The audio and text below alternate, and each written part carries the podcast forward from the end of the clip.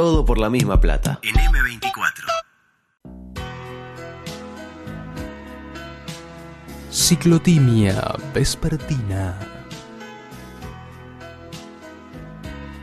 Conduce Lugo Adusto Freire. You must remember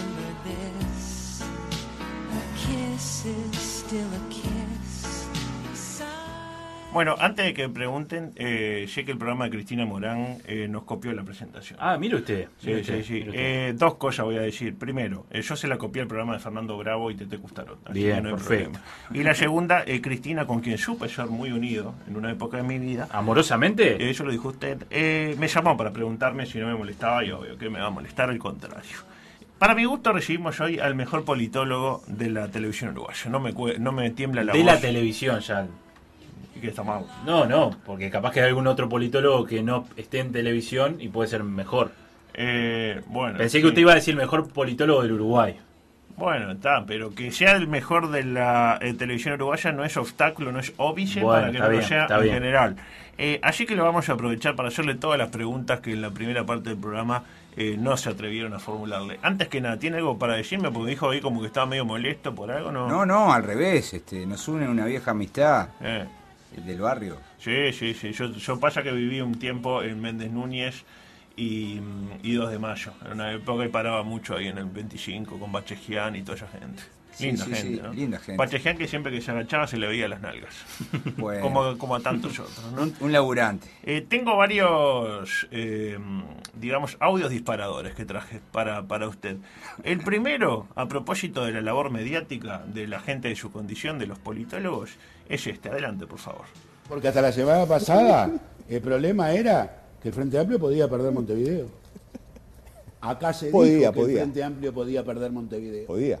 ¿Está bien? Si se lograba tener el tema de la fidelización, Fidelización. de... Podía. Entonces, a ver, sí, Fito, pero una cosa es el deseo y la No, voluntad. deseo no, deseo no. Una no. cosa es el deseo y la voluntad. No, Otra deseo cosa no. es analizar lo que había sido y lo que venía siendo La pregunta. ¿Hasta qué punto cree usted que la labor del politólogo se ve mediada, condicionada por sus propios intereses y o ideología y o deseo más profundo? Bueno, no. la eh, sí, es difícil de responder. Eh, la objetividad plena no existe. Ah. Lo- lo- la, la forma de, de evitar este, caer en, digamos, en, en subjetivismos es tratar de apoyarnos en, en algunos salvavidas. Pongamos Por ejemplo, la teoría, teoría de cómo se, de echarle la culpa a otro. ¿va? la teoría, cómo funcionan los sistemas electorales, Mm. cómo se compite, la historia, cómo es, cómo es eh, la- historia electoral del Uruguay. Ajá. Este, yo creo, y bueno, y después la evidencia que surge de las encuestas. Yo diría, eso- esos tres esos tres elementos son los sustantivos para desarrollar el, análisis sí, político. a usted yo sé que no le gusta hacer periodismo de politólogos, pero cuando Fito Garcés decía que no era seguro el triunfo del Frente Amplio en Montevideo, ¿a cuál de esos tres este eh, digamos elementos estaba apelando? Él se apoyaba en la idea de que en octubre todos los socios de la coalición habían votado este, muy cerca del Frente Amplio. Ajá. Y, y- lo discutimos eso, obviamente, porque, bueno, eh, lo que decía él era verdad, pero él, eh, no estaba claro si eso podía ser un predictor. Mirando toda la serie, o sea, las elecciones Sí, anteriores, sí. veíamos que noviembre era un predictor más fuerte que octubre. Ajá. Este, y por tanto, este, desde esa perspectiva de, de la historia electoral, este, nosotros estábamos convencidos de que este, el Frente Amplio no iba a perder, como que estructuralmente el Frente Amplio tenía todas las condiciones para ganar y eso se cumplió, ¿no? Eh, ¿Se lo babosea el colega una vez que uno acierta y el otro no? Tipo, Jamás, eh, jamás. mirá, es como, tipo captura de, la, de los es como números. eh, eh, cuando uno fracasa en un pronóstico, es como que si se le muere un familiar. Bueno, a eso iba. Entonces, más bien se le acompaña en el pesar, ¿no? Po- po- Pobre eh, Neri Pinato se le murió toda la familia. Sí, ya, bueno, Neri. Pinato. Eh, ¿Qué desea más un politólogo? ¿Tener razón o que al país le vaya bien? Fuerte. Este, No, estoy con punzante, punzante. Es un cuadro de doble entrada. Podés tener razón y que al país le vaya bien. ¿Me tuteó o no? No, no, no no, lo lo he dicho en general. No, está bien. Podés, podés tener razón y que al país le vaya bien. Podés no tener razón y, al- y que al país le vaya bien. Podés tener razón y que al país le vaya mal. Y, y podés tener razón. Podés no tener razón y que al país no le vaya mal. Claro, pero si usted en, en esta O sea- dicotomía tipo, no, al país le va a ir mal y al país le va a ir y le va fenómeno. Y en la otra dice, pa, eh, al país le va a ir mal y le va mal. Eso, mira, cuando viene una crisis. Ahora sí me lamentablemente. Cuando viene, cuando llega una crisis, este, uno ahí tal vez haga pronósticos espantosos y, y- y probablemente uno diga, ojalá me equivoque por el bien del país. Pero por dentro no quiero equivocarse. Y bueno, el corazoncito y el orgullo es grande, es grande. más. Eh, no veo uno, a propósito de eso que decía, ¿no? Este, no veo uno unos cuantos puntos de contacto entre la labor del politólogo, la del comentarista de fútbol y la del astrólogo. Sin duda, sin duda. ¿Y cuál es más Lu- científico? Luchamos tres? contra eso, Ah. el astrólogo. Ah, claro. Está clarísimo, ¿no? Es el único que tiene, un, digamos, una base teórica medianamente seria, digamos. O firme, un, un- un edificio conceptual eh, con buena, sólido. Y sí, imagínate que tiene a los astros. Claro, tiene a Júpiter en, en no sé dónde, en la luna en Júpiter. En la casa de, de Venus.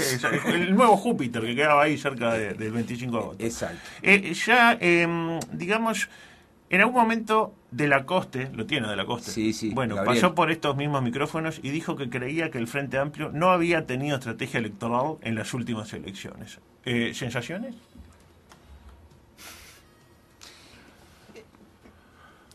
Estrategia tuvo. Esto es como cuando los, los, los, los- los periodistas deportivos ¿A qué- dicen que, un jugador, Peñarol? que un jugador no tiene personalidad. Claro. Personalidad tienen todos. Sí, pero Eh, capaz que la personalidad no es suficientemente fuerte, pero estrategia tienen. Capaz que la, la estrategia puede ser equivocada. Y, y creo yo que en la última elección la estrategia del Frente Amplio tuvo eh, graves problemas, ¿no? No quiero ahondar más en el particular. No sé si nos conviene. Eh, bueno, habría que entrar en detalle, pero va desde, bueno, desde la forma como se enfocó la campaña, cómo armó la fórmula, este, los, lo- la relación con el interior, este, ahí, ahí va. El jingle, la ola esperanza. No sé, eso habría que evaluarlo un poco más. Este, a mí, confieso que me gustaba. Pero, a usted le gusta cada cosa. Es hincha 25. A mí, a mí me gustó el dirigible, Claro. así que Ah, no, ahí. Este, Aquella llena de espalterno. Y, y- y bueno, y soy hincha de, de 25 de agosto. Compenso siendo hincha de No. Peñarol, que es el, el cuadro con más hinchas en este país, ¿no? Bueno, eso lo dice, corre por su Corre por cuenta personal. Di- Dice Fito que no, que hay mucho más hincha de Nacional. Eh, a propósito, usted tuvo un gran protagonismo en ese gran programa del canal de Dalmaud, eh, como lo fue Crónica de Campañas en su momento. Parecía usted, por Exacto, sí, diciendo, sí, sí. Tirando ahí unos conceptos. Hermoso programa. Aprovechando esa experiencia, le voy a poner algunos hitos de la historia política uruguaya y le pido un comentario, un concepto. Eh, veamos el primero, adelante. El 31 festejaremos una victoria por la que hemos luchado toda la vida. Las encuestas dicen que no estamos llegando al Senado. Quiere que tenga razón. Quiero estar con mi equipo para participar del cambio y para luchar fuerte por las mismas cosas que vos querés desde el gobierno progresista. Yo lo iba, lo iba a votar a Pita, pero como me dijo vos, no lo voté. Eh, pensar que siempre el político se lo, tap- se- lo tacha de mentiroso, ¿no? Y ahí lo tiene, honestidad brutal de Carlos. Eh, porque al final las encuestas tuvieron Tenía razón, claro. razón las encuestas. La pregunta, ¿el político debe decir siempre la verdad o debe saber cuándo mentir? Muy buena pregunta. No, Este, anda fino. No. No, no, muy buena pregunta, porque en verdad eh, aspiramos a que los políticos digan siempre la verdad, pero hay momentos y hay situaciones donde, bueno, eh, el manejo de, de la realidad debe ser muy cuidadoso. Con esto no digo de que haya que mentir, pero a veces ignorar, ignorar cosas, ¿no? Ah. Me pregunto eh, si Pita hubiese tenido un resultado distinto si no hubiese sido sincero en esa publicidad. Claro. Digo esto porque fue sincero y perdió. Capaz que no era sincero Claro, y perdía y también. llegaba. Pero bueno, este, a veces los uruguayos este, no valoran tampoco la sinceridad. Claro. Este, val- pueden valorar otras cosas. Yo creo que el uruguayo en general quiere ganar. Entonces, eh, porque está acostumbrado a perder en todo. Entonces, por lo menos vota ganador. Y va a votar sí. a uno que dice que no llega. Vamos, vota al que llega. Yo, Bueno. yo rayono así. Sabes que en Argentina campañas de ese tipo han, han funcionado. Viste que Argentina en las, en, la- en las, en las internas, en las PASO, Mm, tiene sí. una regla del 3%. Si vos no, no pasás el 3%, no puedes competir Claro.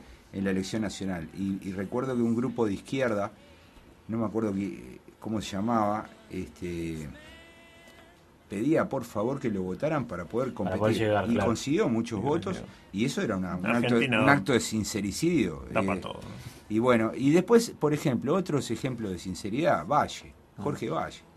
Este, en el 89 no apoyó la reforma de los jubilados, el resto los apoyaron todos, él perdió la elección. La calle, que, que estoy seguro que, que pensaba igual que Valle, decidió apoyarla.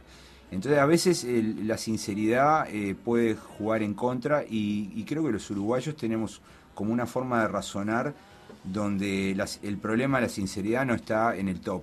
O sea, primero vienen otros asuntos No. y luego la, la sinceridad. Mentime que me gustará la canción aquella. Bueno. Eh, vamos con otro disparador de inquietudes. Adelante. Él te conoce, ciudad, como a sus manos. Nació en un barrio como vos, hermano. Quiere verte crecer y que tu gente pueda mirarte la cara, ciudad, sonriente. Con Damiani la ciudad crecerá fuerte. Este es mi voto, Damiani. Dos cosas le voy a preguntar sobre esto, ¿no? La primera, ¿cómo evalúa el nivel de los jingles electorales actuales en comparación a los del retorno de la democracia que por ahí uno se los acuerda más? ¿No cree que más allá de que musicalmente está todo mucho más cuidado, varias pistas, el espíritu de piezas como estas es insuperable por momentos? Eh, buena pregunta. No, Eh, en general creo que han mejorado mucho la producción, eh, se, ha, se ha implicado gente que sabe mucho de Aquel de música. Cat, Cat, Cat, intendente.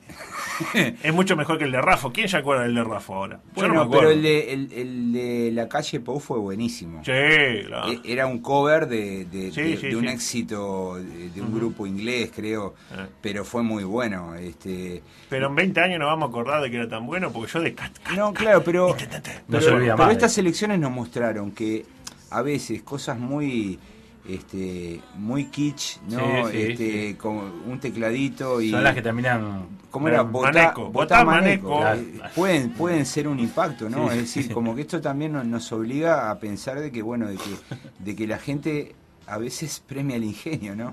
Este, Mm. A la gente le gusta la mortadela, como dijo el director de un canal municipal. Y la segunda pregunta relacionada con la primera. ¿Hasta qué punto cree usted, porque estamos escuchando un spot de Damiani, ¿no? Presidente de Peor. Que en aquel momento creo que todavía no era, pero lo iba a hacer pronto.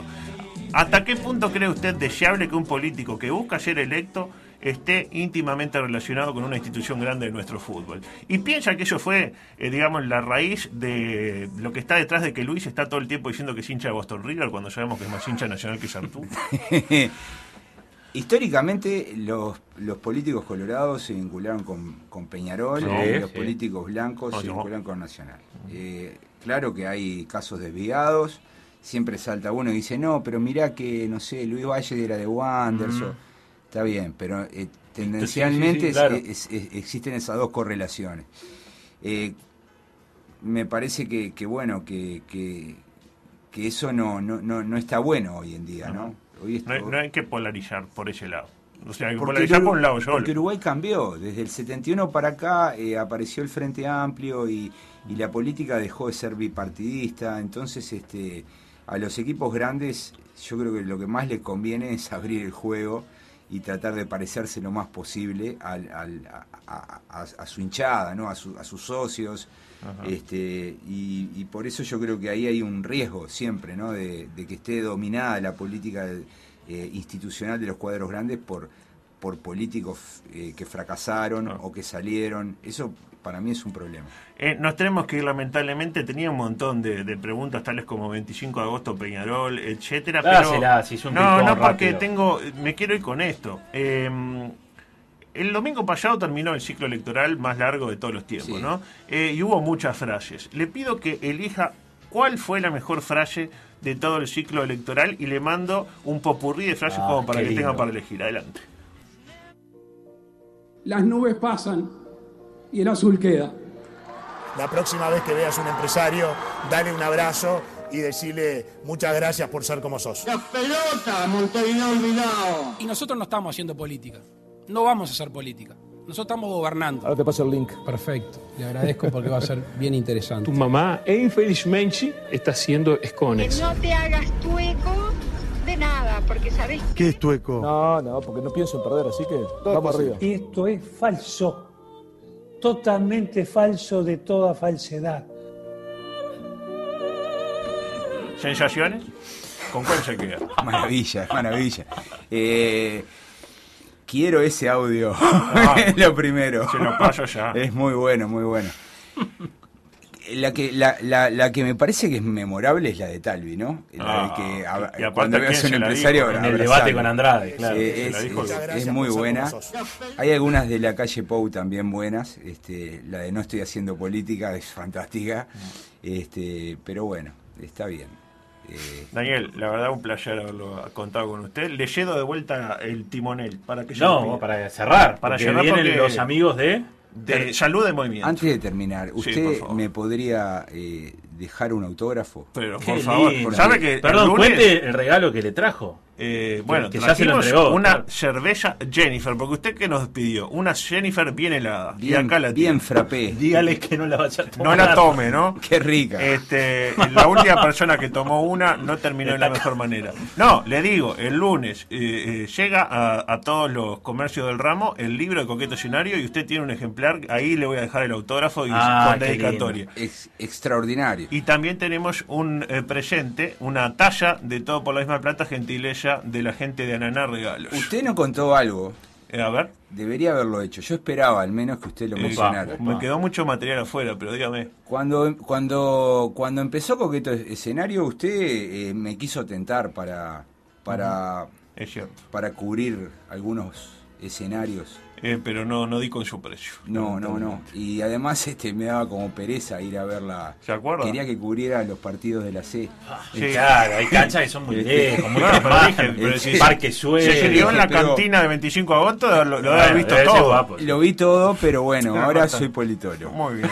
Bueno, nos vamos. Bueno, nos vamos y volvemos mañana de las 3. Chau, chau. Mañana, chau. time